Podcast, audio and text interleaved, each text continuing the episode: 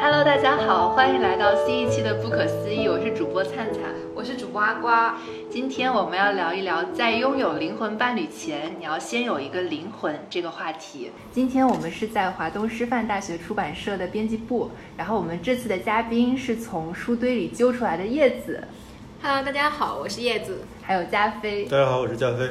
然后今天我们是会有一个抽奖环节，我们给大家留的这个抽奖环节的话题讨论作业是：你什么时候觉得自己遇见了灵魂伴侣？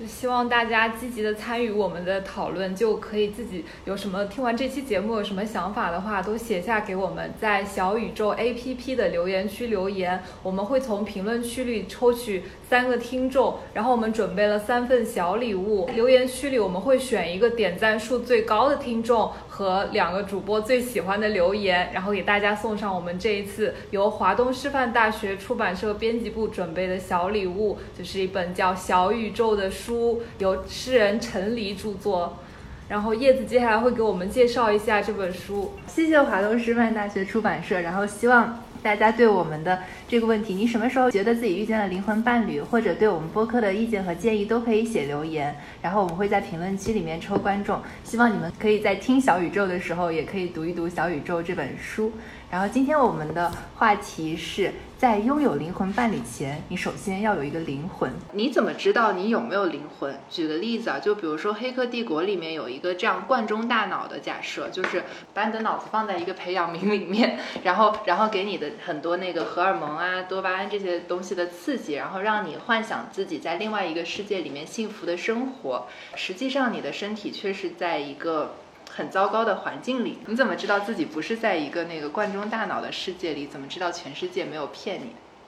哦，就是刚刚灿灿谈的那个观众大脑，就让我想起了有一部电视剧，那个前几年应该很火、很烧脑，叫《西部世界》。然后就是你看完之后，你就会怀疑每天自己，就是每天都会在怀疑自己是不是机器人系列，因为你会有一个，就是大家有没有这个感觉，就是这个事情感觉刚刚已经发生过了。啊，对就似曾相识那种。对对对对对对对对对。然后这部电这部电视剧呢很有意思，它就是讲就是我们在一个呃一个庄园，它里面就是以发现那个性和那个杀戮为主要的一个庄园里面，嗯里面有很多的 NPC，、但是那些 NPC 不知道自己是 NPC，他们以为自己是人。啊，是就每天清空他们的记忆吗？对对，每天都会清空，然后同样的剧情就会不不断的上演。有人过来，就是你就像那个主角一样，他的家人就会不断的被杀，他不断的遭受那个、那个什么家庭破碎的那种痛苦。但但突然间有一天，他好像发现有点不对劲了，这个事情感觉好像是已经发生过的。嗯，对，然后呃，就很有意思，就是在这个庄园里面啊，除了就是除了玩家，里面的 NPC 真的跟人没什么区别。嗯，他们会哭、会笑、会痛，这是有情绪的。，对，会有很多的情绪。但是，呃，故事的的过程当中，唯一那个区别就是，突然间 NPC 会反思了。啊，对我感觉出反了一个 bug。对出了个 bug，感觉反思就像是一种灵魂的之光吧。 对他就是他开始去怀疑这个世界的合理性了。嗯，对我我感觉这件事情好像是不那么对的感觉，就是、对。然后呃，当然。我我后来就是我们看完了之后，都会觉得，哎，那我们脑洞再大一点，可能这个反思也是被设定起设定好的，啊，就是有一个大主宰，嗯，就包括你们所有的一切都是被设定好的，包括你 NPC 的反思，包括人人跟 NPC 之间的一个斗争，都是被设定好嗯的。就真的有一个上帝在。对，我觉得我觉得我觉得这个事情感觉挺有意思的。嗯， 对对对。然后呃，就是我继续讲下去嘛。嗯，你继续讲下去就好。那个《西部世界》第六第六集里面有个非常有趣的情节，就是那个 NPC 有一个妓院的老鸨，嗯他觉醒了，然后他觉醒之后嘛，呃，他们因为那个程序员可能觉得他有问题，就把他那个拉拉到现实世界去，返场回修。对，返厂维修去 了。结果结果那个老鸨很聪明，他劫持了那个程序员，哦，对，然后程序员就对老鸨说：“你说的每句话都是设计部编好的程序。”嗯，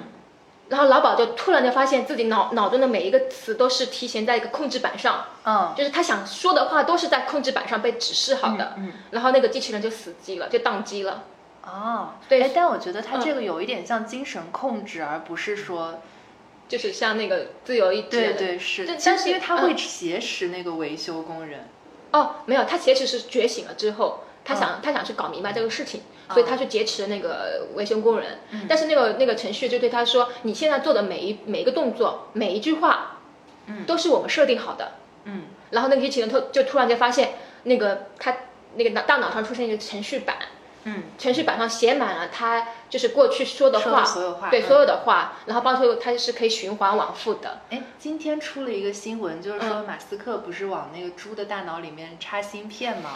然后就是我嗯我看到一个很有意思的评论，就是说那个人现在就是想成为上帝，然后成为嗯上帝的第一件事就创造其他的人类。那我觉得他这个比较像，但你有点不像能否认说你创造的那个人不是不是没不是不没是有自由意识的人，就他对猪的大脑，那猪可能本身也有一些东西在，然后只嗯不过我后面太强势了，然后加了很多的呃，设定在里对，面。是，的，是的。嗯，你对，觉得会是这样一个情况吗？有可能会比较像，因为包括这个庄园，可能就是那个那个那个人想成为一个主宰，所以他啊对就设定了那么多自己的 世界。对，就是创造这么一个西部的世界，所以，嗯所以它这个到后面就是刚刚你肯定有有有提到那只猪啊也好，就是说，比如说猪吃食也好，或者我们人说话也好，就是说。嗯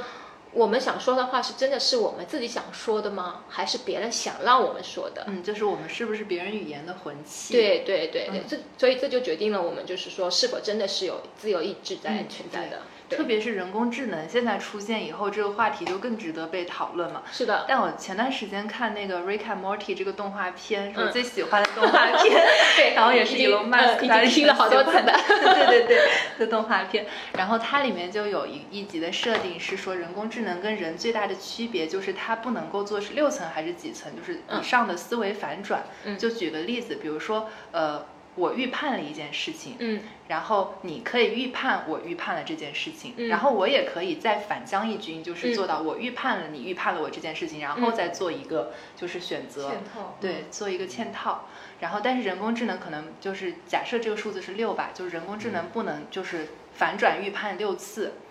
然后我觉得这是跟人的一个，就是可能就像就像《三体》里面说，人是会说谎的嘛，然后对人是会就是预判有这种阴谋，就是有这种小阴谋在的一种生物。嗯嗯，然后，然后我觉得就是阴谋体现自我意识也也挺有意思，就这个观点啊，就是如果当你设置，就是当你开始阴谋的时候，你就开始在意自我而开始陷害他人嘛。就虽嗯然是一个很不好的事情，但是它其实是你为自己生存空间做争取的一个举动。嗯，然后我觉得这一点还挺挺有意思的。然后刚才说到那个就是《黑客帝国》里面的罐中大脑的问题，就是在《Rick and Morty》里面，这个 Rick 是男主角之一，嗯嗯然后是一个天才科学家，就是一个就是接近于神的人物，这是这是哔哩哔哩弹幕上说， 好的，好对对 对，一个接近于神的人物，嗯就是他。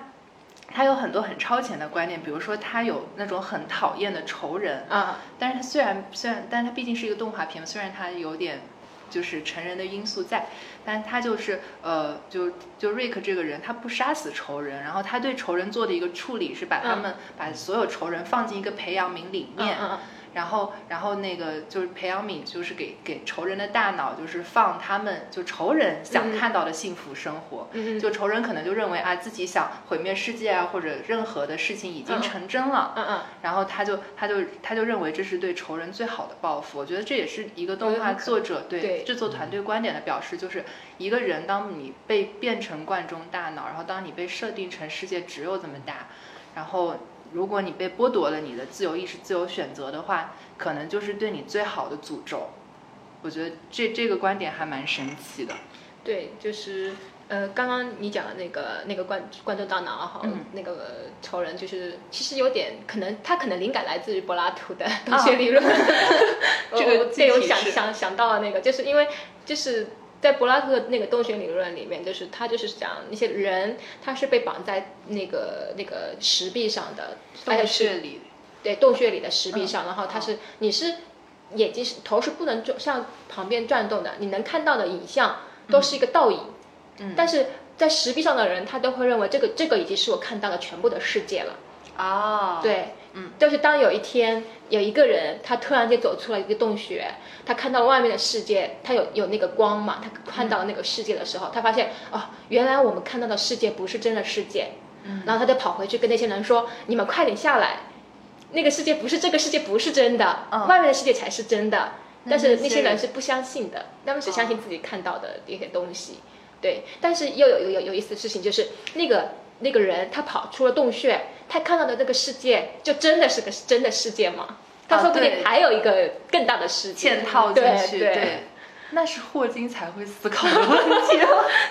对，之前之前阿瓜跟我说过，《三体》有一个这样子类似的，神枪手就那个射手理论，那个理论就是说，如果有一个神枪手，这个神枪手就百射百中，而且他射中的地方就是在理论上没有一丝一毫的误差。然后他如果在一个靶子上每隔十厘米就射一个洞的话，就如果假设这个靶子上生活着一种二维的智能生物，然后这种生物它的科学家呢，就是在对它身处的这个世界做出观察之后，他就发现一个定律，他说我们的世界的话，每隔十厘米就必然会有一个洞，然后。这其实只是神枪手可能一个随意的行为，然后他们就会把他们奉为就是他们生活那个世界的铁律，对，就其实好像也是一个世界观的问题吧。我们不知道自己被嵌套在哪一层的世界，然后那这件事情到底重不重要？所以说就人类一思考，上帝就发笑了。有可能上帝说这个都是我给你们设定好的。 我们这个播客就是老是操的整种族的心。对对对，补充一下刚刚灿灿说的那个六层思维的那个，啊因为我最我一直在想一个问题，我但是我觉得好像没有人做这个这个实验，就是那个阿尔法狗， 哦就是跟人，嗯对对对嗯，下棋我一直在想，如果是两只阿尔法狗在，对下呀对哦，下这个好酷啊！对对，我我我就一直在想为什么没有人做这个实验，嗯，他们应该有吧？测但是是试是内测这有 可能内那测我就想他他最终他的这个算法会算到什么程度，会不会啊就是类似于你说的六成以上就崩溃掉？就系统崩溃。对对。对它这个有跟可那个能算法能力对应该对有对相关。，对我就是就说看这，个它最后强大的算法到最后崩掉了。而且我觉得两个就是它这个应该是指数型增长的，嗯就是嗯两个对预判，对对对对对对就可能都不用到六层。嗯，是是，所以这个能所算以不所以过我来就一直好奇，为什么 他不做一个最对， 为什么只怼我们自己？对啊？ 对，这是一个挺好的逻辑漏洞。对呀、对呀、对呀、因为我们这个播客经常操着全人类的心，然后所以我们的那个推广中心也叫八大行星 推广中心。对，可以对， 之前你给我提过一个片子叫做《超验骇客》嘛，然后对里面好像有关于这样子的一个问题，然后你给我们对讲一讲。首先我要说明一下，就是我今天提到的电影评分都好 低，都都是我我都打低分的。但是但是不可否认，这里面都是有非常我觉得值得思考的一一些些闪理光论点。观点，对对对对对，就比如说那个《超验汉克》，我的那个编剧的脑洞真的非常的大，但就是很难拍出来，可能有可然能后是观众也不一定能对 get 到，然后对 get 到的观观众又会觉得 你把这个理论没有拍好，哎 对，有有可能是这样，也有可能就是太挑说了，嗯呃，那个导演他又想兼兼顾两方面，又想兼顾这个理论，又想兼顾那个爱情故啊，事，嗯对对对，对就会有对对冲突，就会有冲突啊它对这个叫这个名字居然是一个爱情故事，啊，对， 万它万其没实是想一个爱情 故事，万万没想万到，万没想到吧？ 乡村爱情生活这种不好 吗？然后它它里面就是讲那个主角，他主要做的是人工智能方向的，啊然后。这里面有有一个非常的一幕，我印象很深刻，嗯就是有那那群那个人那个研究者，他就问那个人工智能叫 P I N N，他就问、聘对 Pin，然后你能证明你有意识吗？然后那个 Pin 就、就反嗯我问，可以， 我能行，我可以，对我我我觉得我我觉得那个 Pin 的反问，我觉得才是最这个剧的高光嗯点，就是他问。呃，这个问题好难回答。那么，你能证明你自己有意识，呃，有自我意识吗？就是哦你你能证明嗯你有自由、那个自由意志吗？嗯，对我，我觉得这个是反将一军，这对对个很对对酷，对对就开始我六层了，是的，是的，是的，我觉得这个非常的精彩。那我我觉得这部电影的一还有个反转，这是一一层反转哦对哦然后还有一个反转就是刚说了，它其实是个爱情故 事，就是因超能为骇客因为那个主角男男男主嘛，他做人工智能，他非常的聪明，嗯然后他跟女主非常啊的，他就相是爱被反问的那个人是吗？啊，那群反问的是那一哦群人，一群人对对对。然后女女主就一直不能接受男主去世了，啊，他去世了，他是因为被被那个反反人工智能给谋杀了。哦，男主，哦然后他一直不能接受，然后他就是把男主的思维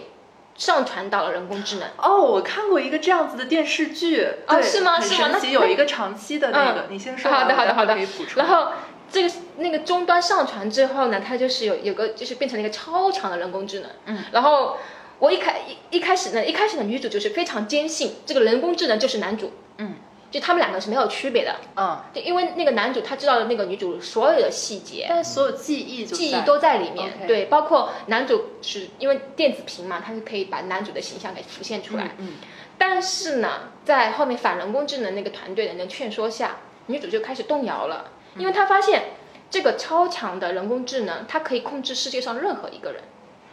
呃，嗯就是因为它它它。就是她通过自己的一个呃计算算法嗯嗯什么的算法，然后去给帮别人去治疗，嗯就是让让这个世界没有贫贫困，没有那个疾病，嗯然后包括他就在清理整整个世界的那些污染，哦这么酷，对，非常酷。但是到后面最后 发现，好像 宇宙第一男主又出现了，他发现宇宙就是这个自然物的所有东西，它都是分，但是它都是那嗯种、呃，不是说自然的东西了，它变成了一个人工的东西了，啊，就这个世界就已变经成被这个人算法给嗯的，对，算是算法的。然后，然后他又是又又又非常害怕，就是那个他是可以统控制到他。接触过的任何一个人的思维的，对嗯他甚至可以变、通过，就是我像是那个节点一样，我可以跳到这个节点，就是嗯任何一个人变成了节点，啊，所以女主就觉得很害怕，因为这是可能人人的一个呃一个本能的一个反应吧。看到一个统一你思想的人，他就本能的可能就想抵触。嗯对对对，他所以所以他就非常害怕，他就是呃去就是跟男主可以说是同归于尽吧。哦但是结尾好像又在告诉我们，这个因为它有一个开放式结尾嘛，嗯这个人工智能就是男主。啊，就哪是个就男是主女就是主也是男主吗？呃，没有，这个就是那个 P P 就是男主，哦，就是他思维上传终端之后，嗯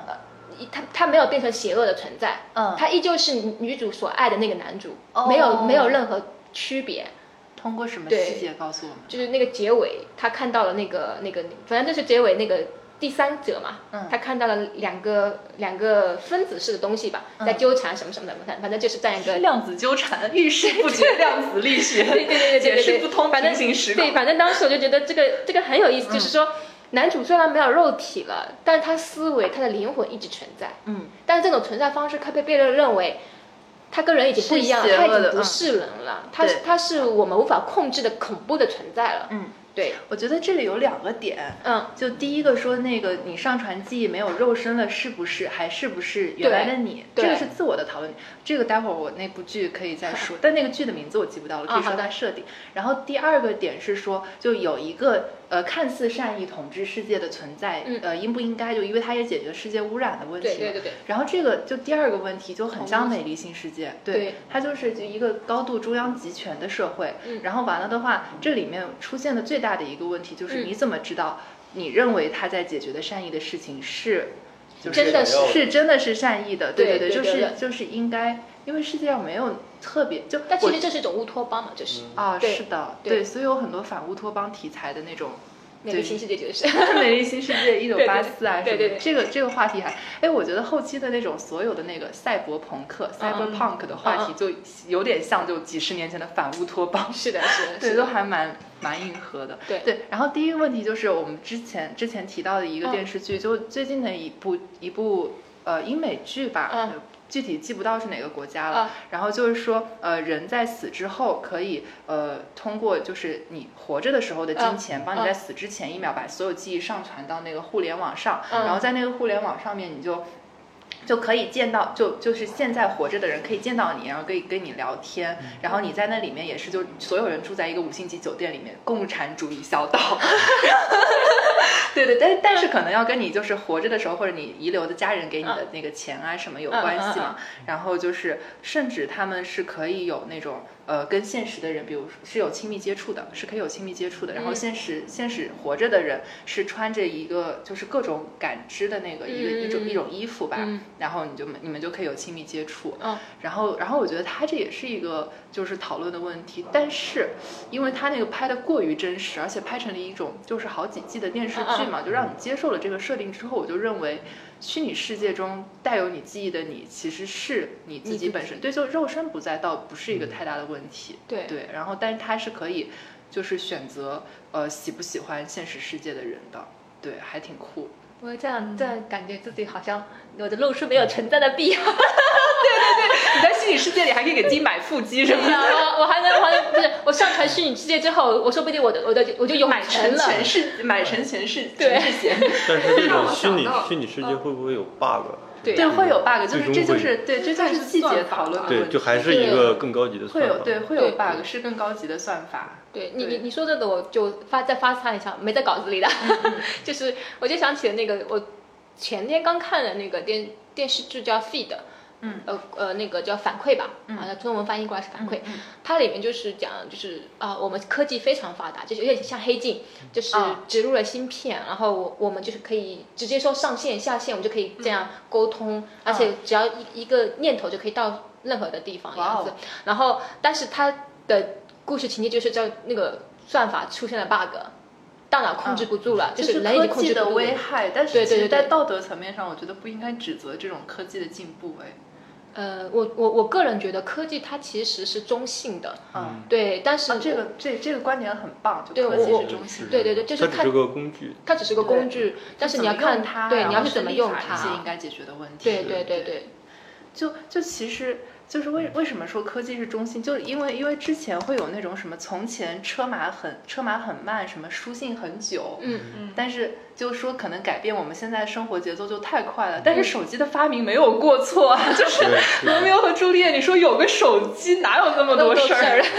对对啊，对我觉 得就这个这个，我我觉得要放在各种特定的情景下，因为确实科技的发展给我们带来很多便利，但我们也要去思考科技的发展是确实给我们带来的一些我们就是说可以失去的东西。嗯。就比如说，就拿你手机手手机确实很便利，但是我就是前段时间跟我朋友讨论一个话题，就是你现在再回老家去看，那些孩子们之间不交流了，已经啊就全部在玩手机啊，。也不一定，人家说不定一起在上面打撸啊撸。呃，但但也是，嗯但也是，但是也是，但是你会发现这种交流跟你传统中的那种呃非常面对面这样的一种非常有温度的交流是不一样的。嗯，这这这个是我自己的一个看法。但是但是现在这个技术上好似乎解决了这个问题啊，就是之前它会有它有个六十六十分之一秒的一个大概这个理论嘛，嗯嗯就是你看之前的视讯，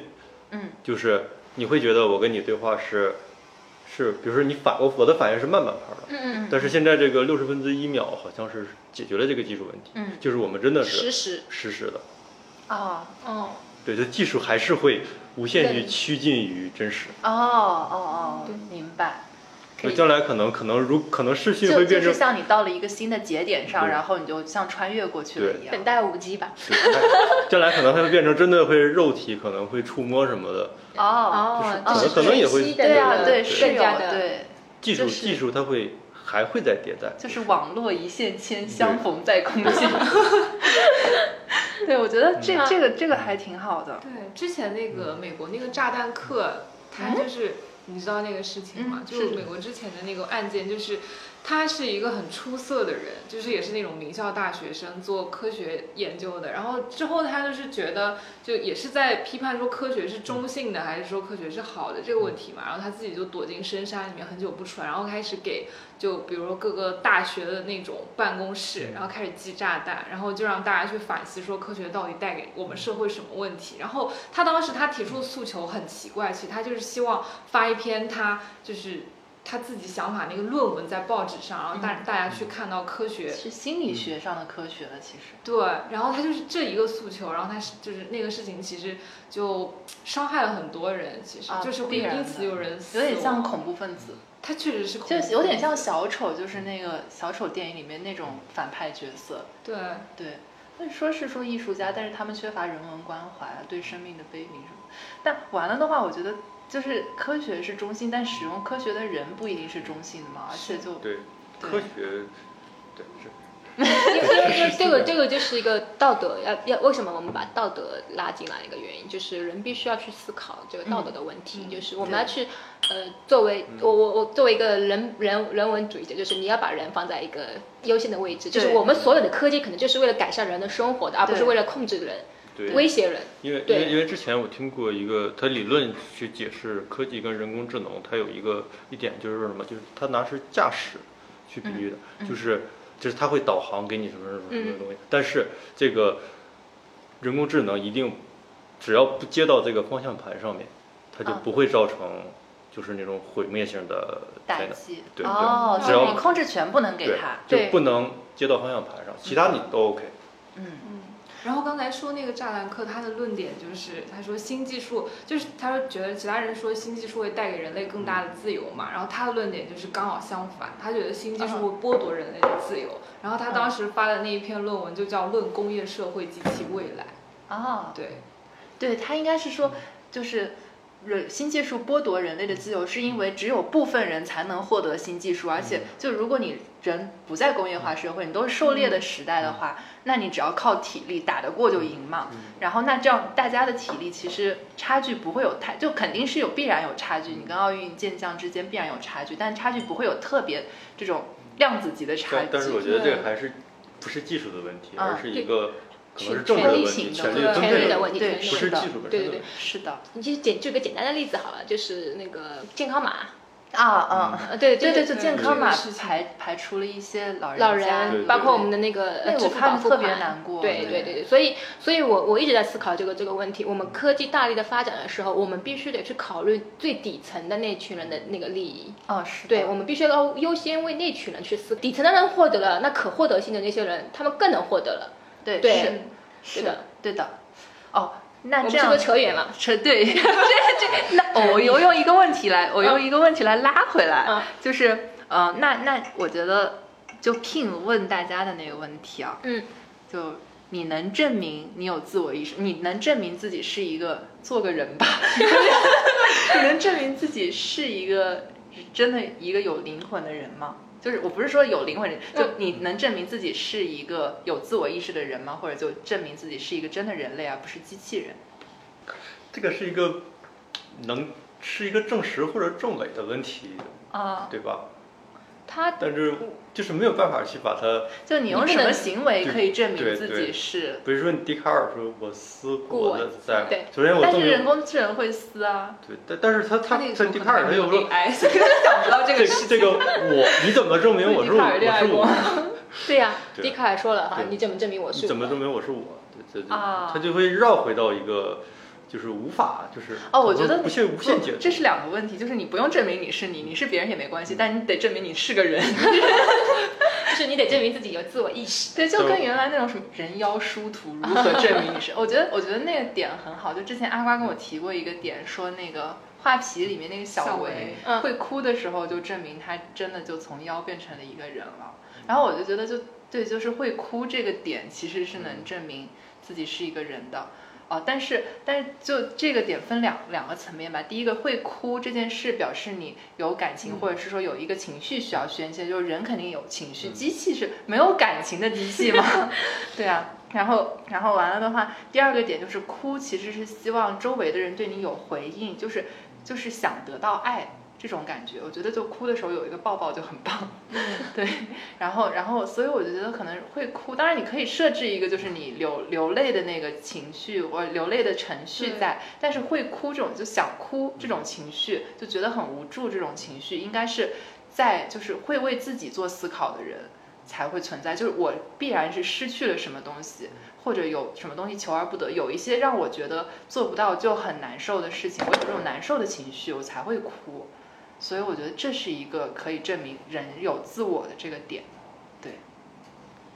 你是不是想反驳我？是的，对请开始你的表演。所以，你先说。我我就觉得这个哭可能它会也会是一个设设定定激对发啊，它对，就是对，嗯，对，因为因为这这个刚刚回到调我节刚情刚绪刚刚嘛说那个嗯话题，就是就是就是你刚刚那个问题，嗯我发现这个问题我无法证实，嗯，就是比如说这是个终点，我在这儿我无法证实嗯这个问题嗯，那怎么办呢？我只能假设我是我我这个啊，这是一个最后的表象，对嗯，我只能假设这个事情是由情是绪有而引发的，对，对，然后我才能去推导后面的所有所有的东西。对是的，但如果如果没有这个假设了，后面都推导不了了。但是这个假设是不是又可以往前嗯推？先推导对，但这是另两个领域的这问题。是一个诡辩思维，对有没有？只就能是你先只归能因，在这儿然后再假推导，只能然后在这发儿现假两个都不行，然后对就会选一个最简 单只的。能在中间假设一个确定，因嗯，为我我无法证实嘛。对，是这样的，对对对，就其实这个问题，我觉得应该没有什么标准的答案在里面。对可以对讨论。对对，但是可以讨论。就是我我我觉得就是我觉得还是那个问题吧，就是我觉得应该是，如果证明我有意识，就是我会反思，而且我会反思我的反思。啊，对，对就对开对始对反转思考了。对对对你只能反思第六层，万一万一万一我反思反反思超过六成，我脑脑袋宕机，就说明我是个机器人，直接晕说倒不黑定屏。对，说不定我我在坐在你们面前，然后就是元机器气人爆。炸， 我太可怕了。不，我觉得六层这个肯定也是帮我们设定程序的人告诉我们是六层，对对对人家有六十层。 对，说不定我根本我做不反思到六十乘六百乘以上的时候，我还不反，我还不宕机，那说明哎，说不定我真的是个人。 做个人吧。但但我我我觉得这个问题其实非常有哲学的思考在里面，嗯嗯嗯嗯包括很多哲学家都在探讨这个。对，待会儿我们可以说一下，就是里面的这些具体的哲学缘由，这样对看对然后你之前还给我提过一部《刺客信条》这样的电 影，啊，对对对对，《刺客信条》它也是部低分电影，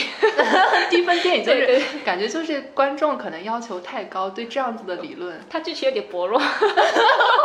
他可能是理论这 很这部电影的强，粉导丝请演不要驾骂驭我不，了。对，这个这个电那个对这部电影的粉丝不要骂我。更不要给我们的播客造成不良影响。我们我们可以给帮你们给嘉宾寄因为没有刀片，先先没问 题。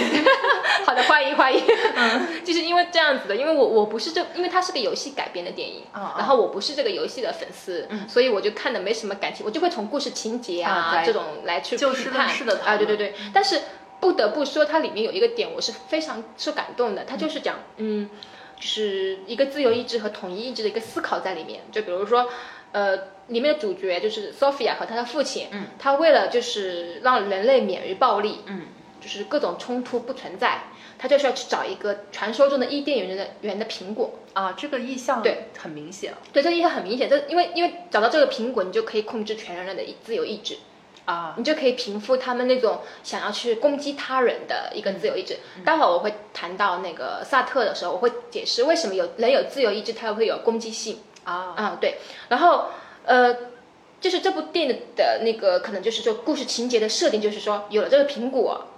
那个人类就可以免于就是就就就可以有那种克服暴力的那个那个那个那个欲望，就是它就像那个《美丽新世界》那个什么飞，哦，梭摩，对，就那种忘忘忘忧的那种荷尔蒙嘛，嗯嗯对嗯吧？嗯给嗯你吃一种药，然后就是让让不你要。平复，这世界是对非常美好的。 哎，你有没有看过一部电影叫做《忘忧村》吧？好像是，就是一个苏琪拍的，嗯，没有，你要简单介绍说一一下下吗？大概就是就是我也没看过，嗯，对，你可以豆豆瓣豆瓣上，就就嗯就是大概有一种叫就是一个道士拿来了一个就忘忧的一个什么什么什么蛊，然后哎，他是不是一个就是毛控姆的那个小说改的，要贪食忘忧果的人？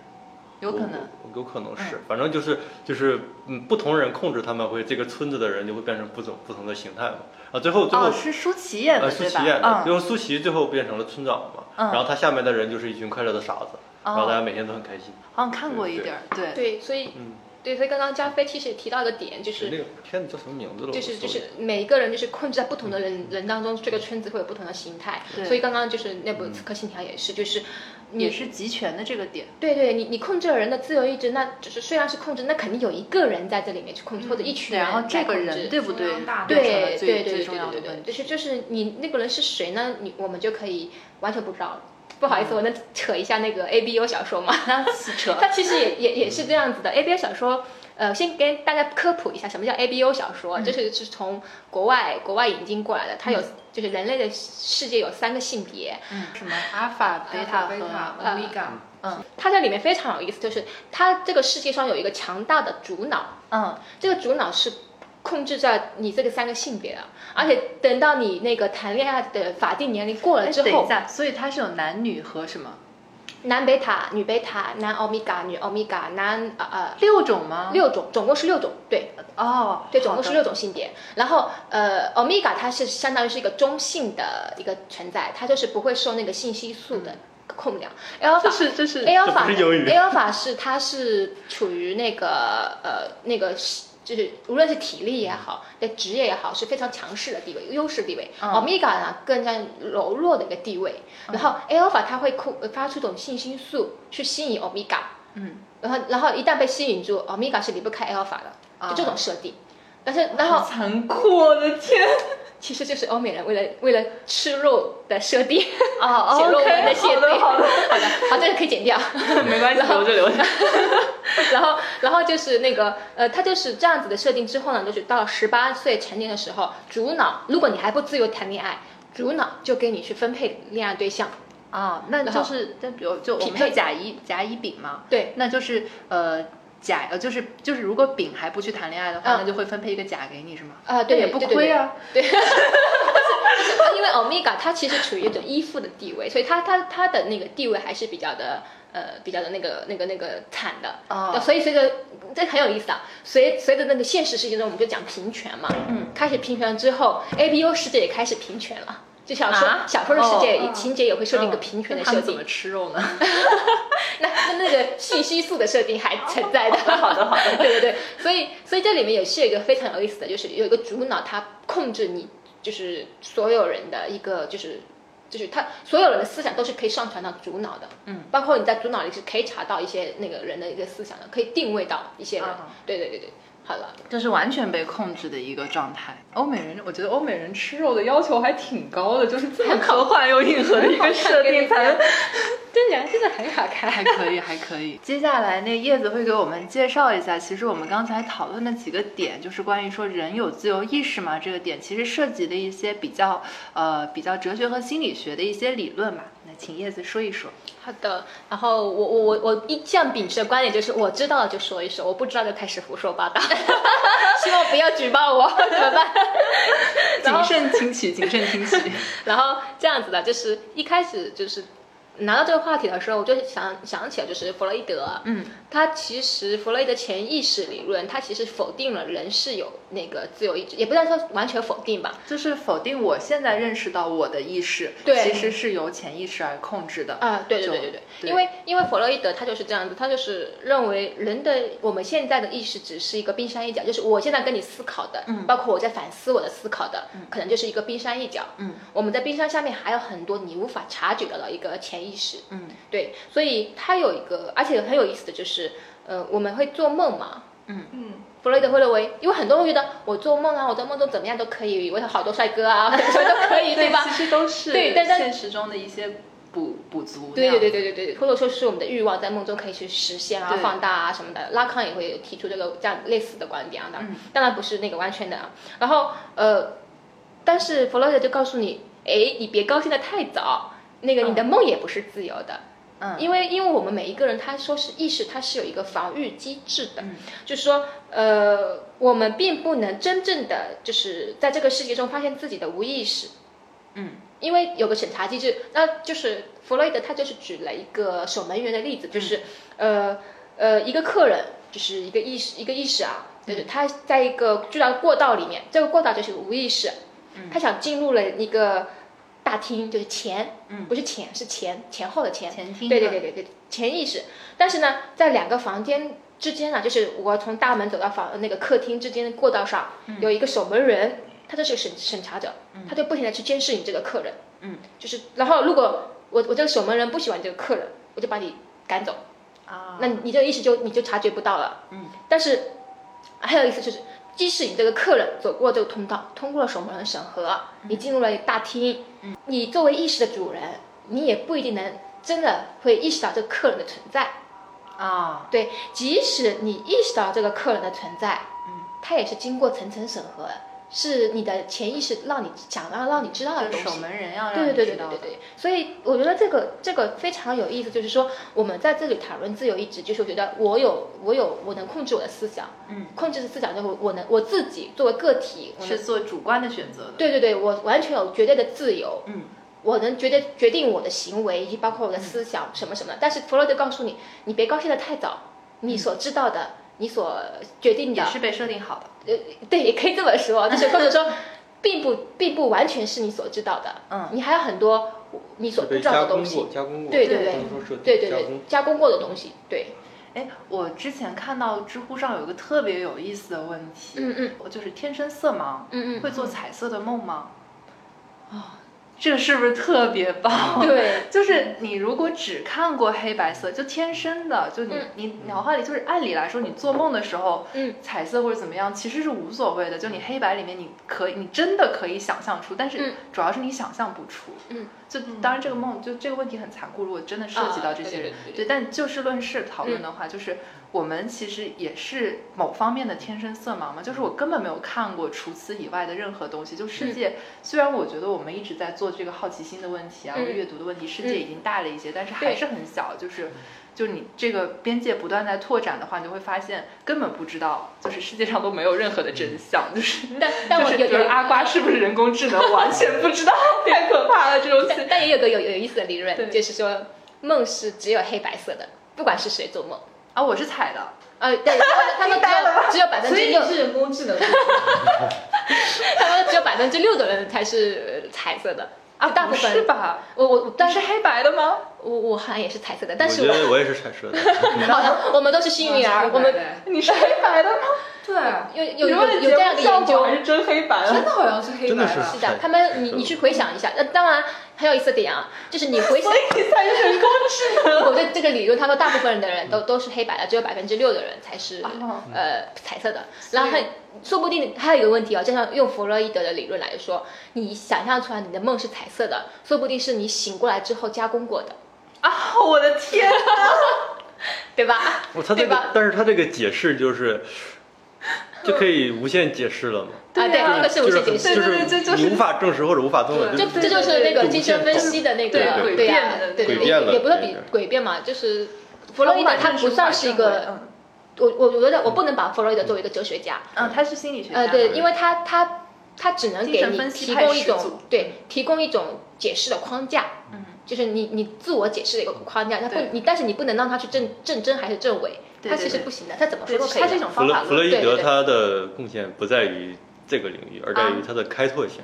对嗯对对对，他他主嗯是要开是拓开性。拓性。你会你你你去读弗洛伊德的那个，我我读过他嗯的梦的解释爱情心理学嗯论文学，那不是鬼扯吗？ 读完但是但是你你要想他的理论基本上都是建立在临床分析上面的，嗯，然后他的啊开创这种怎性么临床分析？他应该都是案例型。对案对例都性是案例哦，OK，对对对嗯对对嗯对对就是临床，所以不所是以临床到开刀看脑那啊样，不见不不血，他是就是心理咨询嘛，他跟你面对面的心理咨询去了解，所以他的他的很多的著作，我只看过他的那个爱情心理学文学啊，你会觉得很不可思议。嗯就是你，你无法觉得这个好像跟我们的认知好像有点相悖的。但是如果你真正的去了解他，就是生平以及放放到他那个临床分析的角度再去看这个文章，你会觉得就像刚刚嗯加菲说的那个开拓性在里面。就在对在他的框架里无法打败他。嗯，呃，对，是的， 是无法打自己败他建是立了一是套啊规则。对，录完这期，我发现我的梦是黑白。我应该说录完这一期，我发现并不是所有的人的梦都是黑白 的就没有想过这个问题，其实。嗯啊。对，对，但我我之前看那个《别逗了，费曼先生》，就是、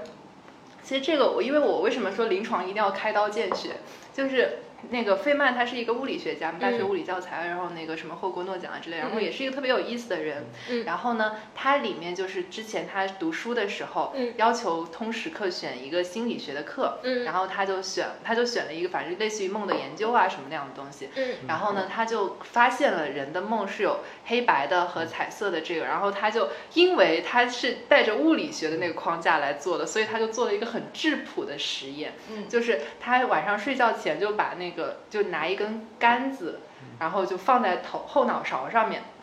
然后就看你压哪个地方，压完之后你的梦就变成了黑白的，然后哪个地方没被压到，就是压完还是彩色的那样，他就认定就是大脑的区域某一块儿是给你形成彩色的梦的那个区域，就是啊通过物理学来如此质朴的研究心可以理的梦，嗯可以我觉得他还蛮可爱的，对是对的对，是的所以我觉得阿瓜你也不要太担 心，我不担心啊，如果你梦到陈伟霆的话，你会在意他是彩色的还是黑白的这个嗯 事情吗？完了就好完了就好陈伟 霆的换一下，请坐下，请是的 是的坐下。真的是彩色的。 我我我的也应该也是彩色的，因为我我梦见过很必然是彩色，从来没想过黑白我我梦见过很多次黑白，我也梦见过，啊！真的啊，啊，没梦见过鬼恐怖片基本上都是黑白的，就是恐怖 梦。啊还有恐怖片，对呀、我的梦很精彩，我跟你讲了，我可是一个都梦，我每天我有时候会把我的梦记下来。很有意思，很有意思，我的哦梦非常、非常有意思。哦，就是刚刚讲了弗洛伊德嘛，然后其实我还准备了另外一位哲学家叫萨特，嗯然后呃他是存在主义哲学家嘛，我现在是挺喜欢存在主义哲学的，因为他有个核心的观点就是。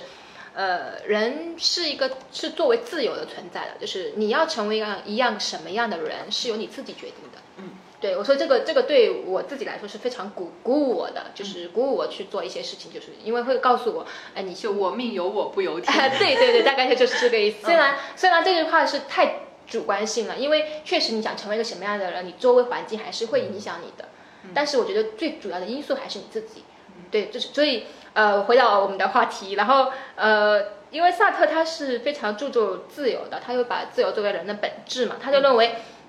人他提出两个观点，一个是自由选择，一个积极的去行动。呃，积极的行动是牵扯到政治行动方面的，我就不讲了，嗯那就讲自由选择。呃，他认为自由选择，讲到自由选择，必然会讲到一个责任的问题，就是比如说，呃，他是说人是一个自由的本身，我们要做出选择，然后去行动，然后但是呢，也要承担后果。嗯，就举个很简单的例子，就是说，呃，我我是熬夜的。就是，但是在熬不熬夜当中，我是有选择的。嗯，我一旦熬了夜，那我就不能去再去抱怨说啊，我身体为什么变这么差？ 因为这是我自己啊选择对是的对，是的那那身体变差这个后果我得自己承担。对，对，所以所以他由此来说，就是我们人是有自由意志的，嗯，对，但是并不是说我们拥有自由意志就是一件非常好的事情，因为我愿意去做一个自由的人，呃，无论我身体怎么样，我思想总是自由的，但是。这种自由在萨特看来是非常沉重的，因为刚刚就像我刚刚说了，我们要承担一种后果。嗯，对，而且就不知道该怎么选，不如都帮我对选好了，我就躺着 过吧。自由自由 落自由体不是无代价的。对，自由自由是有要考有代价的。比如说，我们现在可能呃，大家都是九零后吧，然后会可能会遇到很多的问题，就是说要不要结婚啊，嗯，要不要生小孩啊这种。有一个人告诉你要就完 了，就这种，你家老奶奶不会告诉你要吗？ 每天都在跟跟家里抗争这件事好吗？然后，但这些选择可以说是我们是自由的吧。然后，不管我们怎么选择，可可以说是成为两种不同的生活，可以说是成为两种不同的人的那种状态。但是选择之后呢，那个后果，比如说你你选择了结婚，结婚之后你会过得不开心也好，开心也好，这后果只能你自己承担，你不能说是我家人让我结婚的呀。嗯，我这我觉得我觉得这个在萨特看来，啊这是一个不负责任的，嗯，就是 因因为为你选了，你就要负负责。对，而且而且都是都是我们自己做出选择，没有人逼着你做选择对的。对就算说我们刚开玩笑，家人有催婚，嗯，但是你最后决定要结婚的还是你自己。对，是的，对，不是说那种呃那种教条啊，或者别人的建议啊，在萨特看来，你就是在逃避责任的一个借口。嗯，对。然后所以说，我们经常会安慰别人说，哎，这不是你的错，不要太想太多了。然 我后就全是你的错，只是我们要安慰你而已。对，然后还要逼迫我们安慰你，给我们增加无谓的工作 都是你的错对对，我天哪，真的是 PUA 大师。 然后，所以萨特也讲到了这个关于呃灵魂伴侣的选，但他没有特地的去讲，可能就是从他的这个终于说到灵魂啊伴对侣我们和终于催花婚这个问题点题了。 点题了，终于点题了，讲到这么久， 之前论证了半天之前到都底是有没有灵魂之前都是预先言。要证明有灵魂，然后才能找灵魂伴 侣。其实我就论证完有灵魂这件事，心已今经天很今累天我们的了。话题正式开始。。啊，我们的话题正式开始。 我是论证完灵魂，只想找肉体伴侣， 就不想 这么多灵不灵活的无所谓，好累哦，我光光灵魂我们就认证了好久。对对对，好。假设我们有灵魂，但是这个灵魂伴侣呢，就是不是萨特的，就专门去讨论这个话题的，就是可能从萨特的观点当中，我们可以去探讨这个灵魂伴侣的那个选择，就是呃，就是因为萨特的自由观呢，它是确定了一个人的主体性。就是我，我跟你在相处的过程中，或者跟你们在相处的过程中，呃，我是需要确保自己的自由和主体的，啊，就是这样的。如果我确保我是自由，有一句话萨特很很有名，大概大家都大家都能听过，就是“他人即地狱”。啊 哦，应该都能听过吧这句话我对对一对直对以对。为这句话是经常被啊被被别的什么日本作家哦，有有一部那个呃日，剧韩剧《他人即地狱》是那个对都有都有韩两个都有，呃呃呃翻拍呃，的我是看的是韩剧，嗯，OK 对对，那那个李东旭演的，嗯嗯嗯，特别 帅。然后他就是对，说说，要什么灵魂，李东旭就可以了。 对吧？给你看我的桌手机桌面，哎呀，己东西安排 的，马上就要来。是的，小鱼周面可以。今天这个灵魂伴侣就没有什么问题。然后，然后他就说，因为我们要人要确保自己的自由和嗯主体性，那这这个需要是他人要得服从的。啊，就是同样的，你的伴侣可以可能是这么想，就是举一个很简单的例子，在爱情当中，如果比如说我要追一个人，我要追一个小哥哥，嗯然后我肯定是要去迎合他的喜好，就他喜欢什么样的女孩子，嗯或者说，当然当然我现在不提倡这种做 法，我只是说举个例子，没关系对说 女对，版 PUA 嘛，对吧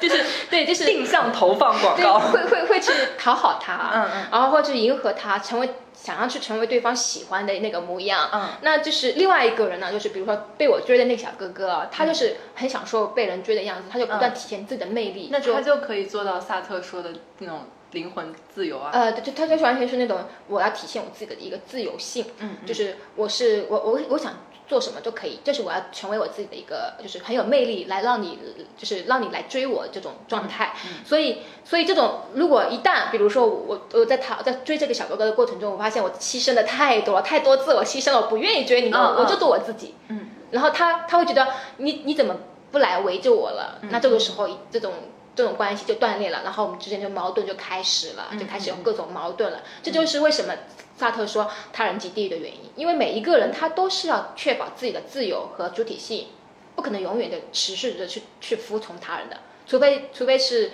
用康那个黑格尔说的那个主人与奴隶的那种状态，服从状态的那啊个，主状态与仆的状态。对对对对对对对，所以所以萨特就说，两个人就是我们我们在场四个人同时实现完全的自由，嗯，不太可能的。就比如说现在我在发言，你们都是开始沉默，嗯，对吧？就是其实从从某种意义上说，你们三个人在服从我。我嗯没有觉得。啊，没有没有，对我待会我儿我对待会儿可例以子说，对待对，会儿就可以举说嗯这个例子，举这个子。例子，对对对。所以说，如果如果我们四个人同时发言，完全同时发言，谁谁都听不见谁说话。因为对对这个这个对我突然想到对尼采的那个权力意志的嗯，就是权，他权力并不一定是指指政治权利嘛，嗯这可能是人的一个一个就个体的，他也是有这个权利属性的。比如说我在说话，嗯你上个就就沉默沉默就不能说，这这就是我的一个权利的，就是对外的一个一个一个释放。嗯，是的，是的。对。然后我们作为听众说，哎，他说话了，那我们就安静下来对去听他说话，其对嗯实是也是一种那种呃服从。啊，就占用了我因们为的时我我间们来四对个说。人都是，假如说都是有权利意志的，嗯，比如说我的权利意志对吧？你们就要，就受是也不能说受到攻击，这个是，反正就是就是一个进就是一个退的关系。我觉得啊但如果我有权利保持沉默呢？对呀、 对呀、 我有权利不说。我觉得这那个也很好可以对呀，对呀，这也是权利意志是的一种。对对对对，对，然后然后我，而且我觉得就是因为话话说回来，伴侣这个问题啊，嗯，就虽然他人是地狱，但完了的话，我觉得没有完全主与仆的。当然，就是有一种爱情关系也是伟大伟大领袖和小奴隶，就是还很开心，但那就种是我是爱你的，但你是自由的。哦，对对吧，就可能就是我觉得就刚刚好，两个人比如都都都生活方式差不多，然后不需要，可能是每个人都需要磨合和让步，但对是大大大体上是相似的那样。对，就所以是对就是完全两个人，对，两个人是独立。这个哎，我觉得像杨绛、钱钟书，嗯，当时看哦杨那绛很棒还是他们钱的钟关书系，对，写他们什么写太太的模客范厅吧，对就是说自己在那个就是太太在客厅里读书，然后我在书房里读书，然后是怎么怎么样的一种场景。我觉得这种陪伴就是我特别向往的，就是甚至不需要读同样的书，因对为对对对我特别希望找一个对数学什么数理化好一点的灵魂伴侣，就是但是但是前几天我跟别人聊过这个问题，就是嗯两个喜欢读书的人能不能在一起嘛？嗯然后当时但我们就举了一个例子，就是说，就是说，我喜欢读我喜欢读译文，嗯你喜欢读课， 就这两类人就是绝对不会在一起。啊对，这对对，但但是是其实它背后其实是一个三观的问题。对是的对对吧我觉得这两类人就是一定会打架，是的，虽然都是有同样的爱好。对对对对，就那比如说我我们是不都是把喜 读欢，读课给得罪了？而且都可以在自黑。对对对对 没对没，没，我觉得任何一种选择都是有价值的嘛。对，是的，是嗯的，对，而而且而且完了的话，对，就是你三观合适，然后比如说读书这个行为，然后就是互相尊重啊，就嗯每个人可能我也不需要找一个完全所有都懂，因为我还有我的丰富可以跟他分嗯对享，对然后对我也能够欣赏对方的丰对富嘛。然后前段时间读一本书嗯，韩炳哲的那个什么。爱的，是就讲爱的一本书吧。然后完了的话，他就说爱哎就是忘记了自我，然后就对，就可能像这个跟你刚才说的那个萨特观点可能有点像，就是你得你得放下自己的一些东西，然后到一个就是社会关系中来。嗯，然后我觉得这才是灵魂伴侣比较比较大的意义，就是没有一个人应该是孤单的嘛，就是你可以可以被理解，然后这种共鸣还是挺神奇的。但你不需要就是说对方完全顺从你，或者你完全顺从对方，就就是一种独相立的互个尊体重。，两个对独立的个体。对对对对是的，所以，所以萨特他就是觉得那个，呃，爱情中的浪漫是一个骗局。 但是很很，但是很有意思，巴迪欧他不这么认为的。嗯那个巴迪欧他是觉得那个爱情浪漫是存在的，然后，呃，他当然他批判是那种那种浪漫，他批判那个时代的浪漫，然后他。他的理想中的爱情就是一个小家小家庭式的共产主义，啊，对啊，对啊，就很很很文你明，看很多对人对 的爱情是这样对的理对想，对对，所以所以所以我觉得这个这个话题，所以我们再再往下讲，我觉得很很有意思。 对是 的，是的就，是看心灵是否契合。我跟你讲，突然想到这个上次跟你讲，我我有段时间我真的我真的很很反感“灵魂伴侣”这四个字，我觉得灵魂伴侣是不可能存 在的。像这个这件事我知道有渊源，所以我们开始抛弃萨特来聊一聊感 情。因为因为正好要聊到这个，因为因为有有。不知道是什么时候，有人做过一个统计嘛，就是说，在一个八十万人口中，你能遇到最终合适你的那个人的概率只有零点五三个人，就八十万零点那五。在上海我肯定也能找到找到对几对对个来。对但是你要想用这种卢曼的观点来说，嗯，你就算你遇到了这个灵魂伴侣，你们一直相守相见，爱不相识，哦哦，相守相爱了，对，是吗一一直坚持下哦去，这个这个概率又有多大呢？非常小。啊，就是你的伴侣最后选择不一定是要对，你可以找对，因为我觉得就是像你刚才说，如果三观一致的话，其实很多朋友能做到这对一点，对因为能做到伴侣这一的话点还有很多方生面活上的契合，嗯对是的对是的对对你一旦生活上契合不来，其实你精神上再怎么契合也无法。对。对对对，我们最后这篇的主题就从如何找到灵魂伴侣变成了，要么你就找个肉体伴侣得了， 差差不多就我得记得了我。之前听过一个台大的教授，他讲了一个啊嗯他的一个哲学哲学他的一个哲学讲座里面，他讲了一个，他说他特别就是他说他跟她老公说，你千万不要问我一句话，就是你爱我什么，啊，就是千万不要说这个。他说作为一个哲学家，就是就是这个话是不能碰的，就是嗯那不不是应该不能问什么你是谁吗？不是不，这他的哲学家这个问题是不能碰，就是说你爱我什么，就是嗯，爱，比如说爱你 A，如果有一天这个 A 没有没了你你就不爱我了啊，吗？对，还有那个就是，如果对那个确定伴侣关系之后碰见嗯了更好的人，该不该跟他们在一起？然后我觉得这就是一个就是亲密关系的一个话题，就是说，其实你不应该，就是不应按理来说。就因为要强调，按理来说，嗯是因为你可以不按理来说， 但是按理来说的话，就是，嗯、亲密关系这件事情是相处之中情感的磨合，就包括说从灵魂伴侣到生活各种方面的契合呀，这方面的磨合，而不是只就某一个标准找到嗯对对最对好。对就那样子就不仅物化物化自己，还物化对方，对就的不是一个正常的关系。像可能跟 AI 谈恋爱啊那样就，就还是不能把对方当做一个物那样来对待。对对对，但是现在的社会，它会有一点就是会有一些这样的就标是准生活成本太大，他希啊，望是的，更希望高能更高效的找到那个，对。所以他对，就所会以我就刚会有才物说价的，我那刚些才说到找灵魂伴侣这件事情，然后叶子跟我说，你知道有一个软件，他就就是让你在更说高 效的，对，找到灵魂，但对，这是一个很有意思的点，就是。呃，叶叶子叶子这么精彩的一个人，然后完了的话，她她她前男友，然后说我她要去找一个灵魂伴侣，所以他们就分开了。对，这就我就觉得这个就是用软件找灵魂伴侣的一个巨大 bug，就用跟灵魂相关的软件 去找灵魂伴侣的一个巨大的 bug，就是你们虽然每个人都想找灵魂伴侣，你们在择偶的这个要求上是要求一一致致的，但是这个跟你们就是求偶的时候想找对方有房还真不一 样，因为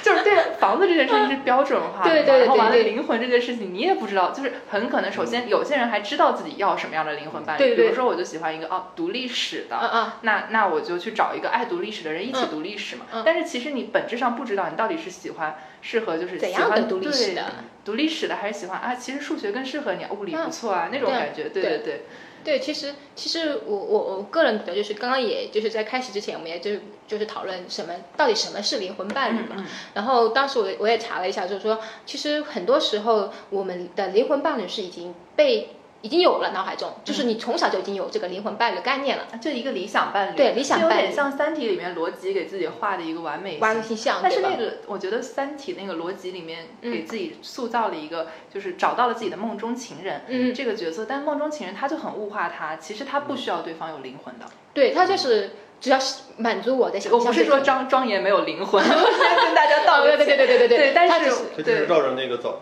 其实对其实日本有一个小说是《源氏物语》，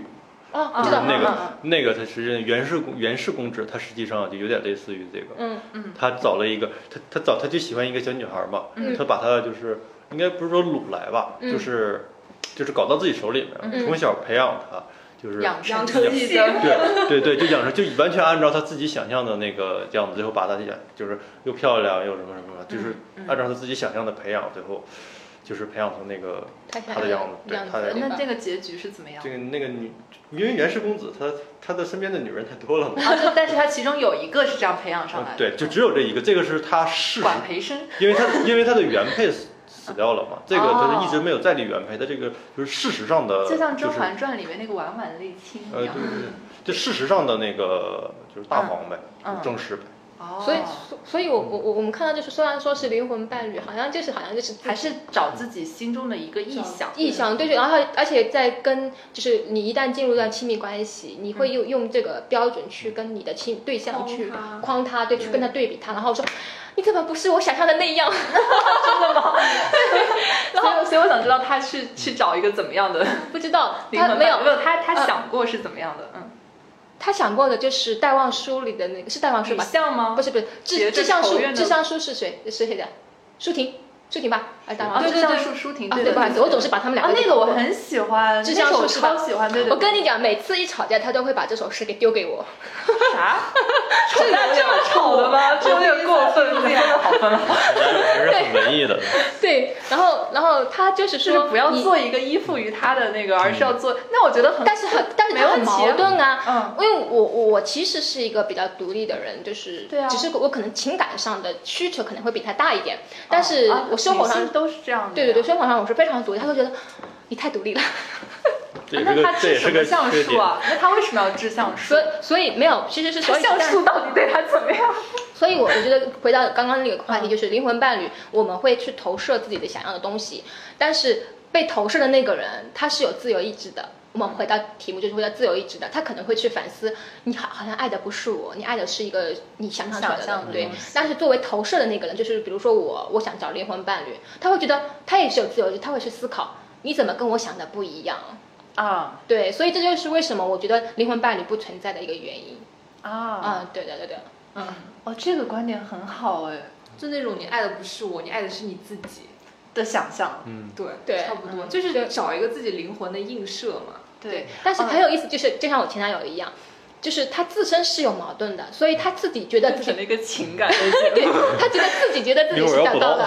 好的，他觉得自己是找到了，找到了，呃呃，他自己知道自己想要找什么的人，但是他张岩，但是就像弗洛伊德那个思想，他其实没有很想很清楚他自己想对要你什么。就是永远不知道自己的需求是在哪。对，对因为你的需求其实是会变化的，你不要就是去把自己的那个限制住。对，哎，我之前你有的刀一个，他有刀，那我补刀了。他补刀。嗯我我觉我觉得啊请上他，刀我觉得他他他想想找灵魂伴侣，他就是纯粹是一个借口，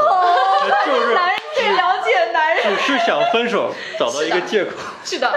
对对，就是我们不合适，其实不只是我觉得你太怎么怎么样。对呀、对呀、就是因为很，因为我我知道他是借口。哎，我昨天晚上看了一脱口秀，特别逗，就是说，呃嗯、那个脱口秀大会嘛，然后嗯就是说那个呃，他的初恋，一男生的初恋嗯的那个爸爸嗯说，因为我觉得你没有耳垂，然后以嗯后不够有福气，所以你不适合和我女儿在一起。我的耳垂，哎 我对，然后然后我就觉得，嗯，然后然后然后那个那个脱口秀那个演员也反应过来说，他我觉得我后面长大的想一想，我觉得就是他父亲嫌我穷的一个借口。嗯然后，但是我当时不明白，我还在抱怨自己为什么没有耳垂，然后说我理解说男性可能会因为某些器官的缺失而导致爱情不幸福，没想到是因为耳垂。然后什么路这个过思路路过好路清过晰什么路过对路过那个什么铺子卖什么猪耳朵八块钱一斤，可以可以。 对，我觉得这就是耳垂的点吧。对，但是对嗯男性视角看的真的很清楚，多啊，了没有，解。其实我只是拿出来做案例分析而已。其实我我知道这是个借口，啊，是对对对，哦，你来指导我，我作为我们也没有这么愚昧，就是其实其实你们每次作为一找个借新时口，代的如此睿智的女性， 我怎么可能会不知道？你说类似于，其实我们也知道你们都是找借口，但不不屑于揭 穿，你都要预判一下，就是预判了我们，哦，我预判了我们，预判了你的预 判，对对对，就是我这不是为了今天的主题集集吗中？ 集中集。我这不是为了今天的主题吗？是爱情真是一场你死我活的战争， 对对对对，因为而啊我是不会死的，要死一定是你死。但但但是来心灵鸡汤一下我，嗯但是我我还是个人还觉得，就是呃，恋爱在亲密关系中，个人的成长是比较快的，因为啊你我你就可以看见自己，真的是一种对投射那对，这是这是投投射。那需同求样也的明白，同样的阅读也是，啊。，对，但是我我觉得这是两种啊阅阅 读。读啊，阅读，阅读啊也是我听越轨，这个节目有太多的男继续性说，继视续角。说， 可以的，我觉得真的挺有意思的。对，继续 继续 我。没有了，我好说完再了。重来，同样的阅读也 是，对，对，能帮你成长很快，就获得不同的人生啊，对那种感觉。对，然后还有关于灵魂伴侣的一个点就是。嗯，我我因为之前一直纠结于灵魂伴侣这个问题嘛，然后是阿瓜还是哪个朋友跟我说说，你灵魂此刻需要的，比如说我现在就想要成为你， 那就是你的灵魂伴侣，因为就是因为你你又要去纠结你的潜意识到底怎么怎么样，到底是不是就纠结于完美这件事情本身没有意义，嗯然后就不要纠结它，想要什么就去干嘛嘛。所以就是最后可能找找灵魂伴侣就会变成一个肉体 伴侣，肉体派对。好的好的好的好的，就是说，如果说就是我们现在有一个有一个很强大的算法，它就能把就是哪怕人的情绪啊，嗯上还有找灵魂伴侣这个过程中有一些变量的话，它都能给它量嗯化，然后就计算出来。它计算出来可能匹配度能跟你就在这么大的一个人员池里能达到百分之八十到九十一个嗯匹配度的灵魂伴侣所谓的，然后。但是你你就是跟他接触过程中，你可能因为我们去找伴侣的话，嗯有时候会讲究一种感情上的冲动嘛，嗯嗯就是精灵旅社里面就是有一个词 Zing 性 zing，就是嗯你没有那个 zing 的那个感觉。嗯，那那你会就选择跟他在一起吗？就是这会省很多力，因为就是可能这个算法帮你省了很多力气。我有这个，我有关于这个的剧，就《黑镜》里面拍过一个嗯这样子的一集，然后就是说那个就就跟你一样，就是有那种呃超快约会，然后就一天之内见一个哦人，然后我知匹道那配个，然后最后就是说这是世界上匹配就是匹配配偶对帮你最快的配软好件，嗯然后但是其实它最后匹配成功就是两个人重两个人重逢，然后决定一起逃出这个游戏程序，说我明天就要见那个。世界这个世界给我安排的那个完美配偶，对我的嗯完美配偶，但我嗯决定不见他，嗯我决定跟你在一起，我不玩这个游戏了。嗯嗯然后他们逃出来，在现实世界中就真的配对，嗯然后就然后然后那个游戏的最最大的一个反转就是这个游戏的设定就是为了让你逃出来，就你否认了那个完美的人存在，嗯然后你你你跟另外一个人牵手逃出来了，然后然后还显示了一个数据，百分之九十九的人都配对成功，就世界上百分之九十九的人都会牵着另外一个人的手，放弃我明天就要见的完美的人，所以我觉得这个特别英雄主义，对，然后这也是我想说的一个点。好浪漫这个。对，嗯，那我觉得其实灵魂伴侣这个问题，因为我不纠结于那个完美的人嘛，嗯，就是其实我觉得可能跟我们上一期聊的一个 body shame 有关系，就是大家强调灵魂的形状，而不是说就不是说灵魂那么大的词，就是说自我选择，然后我跟你性格合不合得来啊，这种这方面或者聊天开不开心，嗯这样的选择，然后 而不是说那些可以特别被量化的。什么对嗯身高、体重、学历、财富，对这几样东西，当然就量化一点，当然更好。就以后的客观生活，就家人考虑，肯定也为为也是为了让你客观生活更舒服一点嘛。然后，但完了的话，呃，对我就觉得可能，如果真的是说对话或者这种开心的话，我也不会很有 body shame 的这样的焦虑在，因为就是强调说我的观点更重要，就会让我放下对外貌的这个焦虑。但是其实上次还有一个观点想补充一下，就是女生在看片的时候，只有百分之四十的女生是会看那个女生是嗯什么样的反应，而男生看片的时候是完全不看男生的。哦，对基本上然看后你就其实其实就是有很多女生看片的时候会觉得说，哎呀，就她怎么腿很细啊，柔韧性很好，哦对，我知道就这种就会会意识到，这个然后对对，这个你你让我就想起了我们就是是其实是身前材段时焦间虑就是出了一本书叫那个去年出的一本书叫《美丽的标价》，啊，对对对，对它里面就是讲外形的一个因素，就是呃，我们就是说的一个外形，其实是是很多女性可能更多的，现在是男性也很在意，嗯非常在意。那这个外形到底是谁来塑造的？对对，就是他通过去采访模特行业的一些呃规则，然后就去慢慢的去来来探讨这个问题。比如说，呃，就是比如说以前我们可能会觉得芭比娃娃非常可爱，嗯，韩流过来的时候，我们都会觉得那种那种发型啊、嗯那种妆啊，都是都其实都都是可以说是，我觉得背后因素就全是是呃一个社会的文化的一个建构出来的一种审美观。嗯，但所以但是现在我们也可以发现，现在的那些走秀，呃，大码模特。以及包括那个跨性别的那个、那个、那个 CK，嗯那个、那个的出现，就是、就是就就是在挑战我们传统对美的一个认识。嗯，对，刚你的嗯对，我觉得这个能够很好的一个补充，就是包括对美的认知，其实也是一直在变的嘛。所对以其实我觉得内心的一些契合会更重要，而且就是大家老了应该都长差差不多的样子。 对对，所以对我会觉得想要更长久的那种那种其实感还知是在。我对，我我是比较那个倾向于就是思想上的那种志趣志趣，对因为我对觉得生活上我完全可以把自己照顾得很好。啊，对，对独对立对女对性， 但是留下两行独立女性的泪水。是的，但是你你你其实你你在思想上能找到那种非常志同道合的，是其实是比较难的。嗯就是反而啊，但是可以反而保找持在啊，但是你人生终究应该就是找这件事情对嘛。我对觉得对对人如果不是为了那种无可救药的浪漫的事情活着，天天瞎忙，是为了什么劲 儿那种？那对也是，但是而但且是有反而伟这大的种爱应该比有伟大的事业要容易一些。是吗？ 我觉得有可能，有可能，对，这都难，都难， 都难难都难因为前者没有办法量化。啊！对，是是的也人是可以人人不量能化被量化。是我呃，我很反对，就是刚刚你提的那个例子嘛，就是算法把嗯人各种非常精细的量化。我其实比较反对的就是一个人的量化，因为我觉得人的量化其实相嗯当于就等于你在给他这个人贴标签。一旦贴了标签之后，人被数字化了之后，就人失去就了很多东西，对，人只有就那扁个标平签。化了啊对对对对对降就扁维了降维了，就是你就看不到他真实作为肉体的实实在在的一个人的存在。嗯嗯，对，呃，不好意思，因为这个牵扯到我们专业里面也有没有也有这个存在。量啊化量化对它它的一个，呃，不能说叫优势吧，它的一个特点吧，嗯就是效率，效率就是啊效率对对因为是现的代社会它就追是求贴的标签肯定是最快的，最快的，包括呃，我们思维，概率学。对我们思维也是，你去贴标签去嗯看问题的时候，你会发现很省事儿。嗯对，但是你你想去处理一个复杂事件的时候，嗯嗯你你想啊就不能太简化它。嗯对对对，你一旦简化它，你会发现刻就是刻板印象就这么产生了啊然后是的对吧？对对对对最后，大家不要忘了，我们还有一个小作业留给大家哦，就是让大家想一想是什么时候遇见了自己的灵魂伴侣。然后这个问题的话，其实是一个开放性问题，然后大家其实可以自由发挥，写很多包括自己之前的恋爱小故事啊之类的来跟我会们有阅分享读的一些小故对事，对对，苍茫宇宙之中的灵魂相遇。嗯。嗯，就如果说就是